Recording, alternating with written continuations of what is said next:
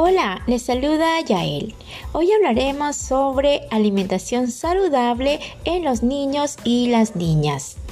¿Cómo hacer que mi hijo coma rico y saludable? Sé el mejor ejemplo. Los hábitos alimenticios de nuestros hijos dependen en gran medida de lo que hagamos nosotros. De modo que no hay excusa para no comer más frutas y verduras.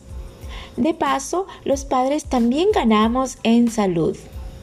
Si incorporamos la fruta a nuestro día a día, será más sencillo que lo hagan ellos, así como que lo sigan haciendo más adelante en su vida.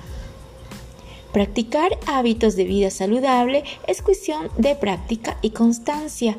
Regularmente los niños rechazan las verduras por su sabor, algunos son un poco amargos, pero ahí justamente es donde debemos agregar un toque de creatividad al momento de prepararlos y servirlos.